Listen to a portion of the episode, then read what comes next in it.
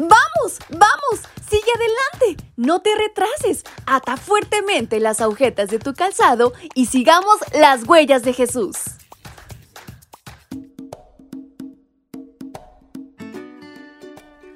Buenos días mis pequeños y grandes, ¿cómo están en esta mañana de este 27 de marzo? Su amiga Fabi les saluda esta mañana y les da la más cordial bienvenida a este su devocional para menores y adolescentes. ¿Saben? Hay una historia interesantísima por conocer.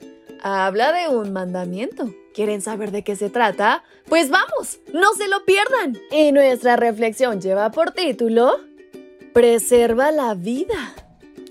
No mates. Libro de Éxodo capítulo 20, versículo 13. El sexto mandamiento resalta el carácter sagrado de la vida. La vida es el don más precioso que Dios le ha dado al hombre. Es un don sagrado porque la humanidad fue creada a su imagen y semejanza. Desde luego, este mandamiento prohíbe empuñar un arma para quitarle la vida a quien sea. Evidentemente, las guerras entre naciones no forman parte del plan divino. Por desgracia, ante los ojos de mucha gente, la vida ha perdido su valor en la actualidad. Sin embargo, la enseñanza espiritual de este mandato va mucho más allá de solamente las dos palabras del versículo. Por ejemplo, muchas personas dicen, es mi vida, puedo hacer con ella lo que se me plazca, así que no te entrometas. Pues bien, este mandato implica el cuidado de nuestra propia vida, es decir, nuestra responsabilidad personal. Muchos incurren en vicios y estilos de vida que paulatinamente van minando las fuerzas y por ende la vida. Respetar la vida empieza primeramente por la nuestra y se manifiesta al comprometernos a practicar hábitos saludables que promuevan nuestro bienestar, así como el de nuestro entorno. Esto conlleva que comemos y bebemos lo que promoverá nuestra salud, así como dormir las horas apropiadas cada noche. Por otra parte, la transgresión de este mandamiento empieza en el corazón y tiene que ver con las emociones. Jesús dijo que estar enojados con otra persona es la antesala del asesinato.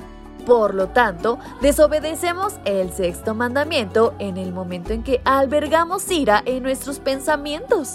Quiera que se enoje con su hermano, será condenado. Al que insulte a su hermano, lo juzgará la Junta Suprema. Y el que injurie gravemente a su hermano, se hará merecedor del fuego del infierno. Mateo 5:22. Para el Señor, no basta abstenerse de cometer un acto sino lo que cuentan son las intenciones del corazón. ¿Tú le deseas el bien a tu compañero genuinamente? ¿Te alegras por sus éxitos?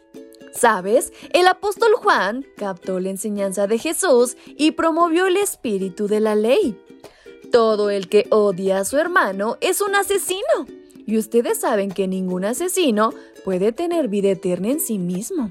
Primera de Juan 3:15. En conclusión, debemos erradicar de nuestros corazones el espíritu destructivo y favorecer el respeto, así como la paz, la armonía, el amor y la cordialidad con quienes nos relacionamos.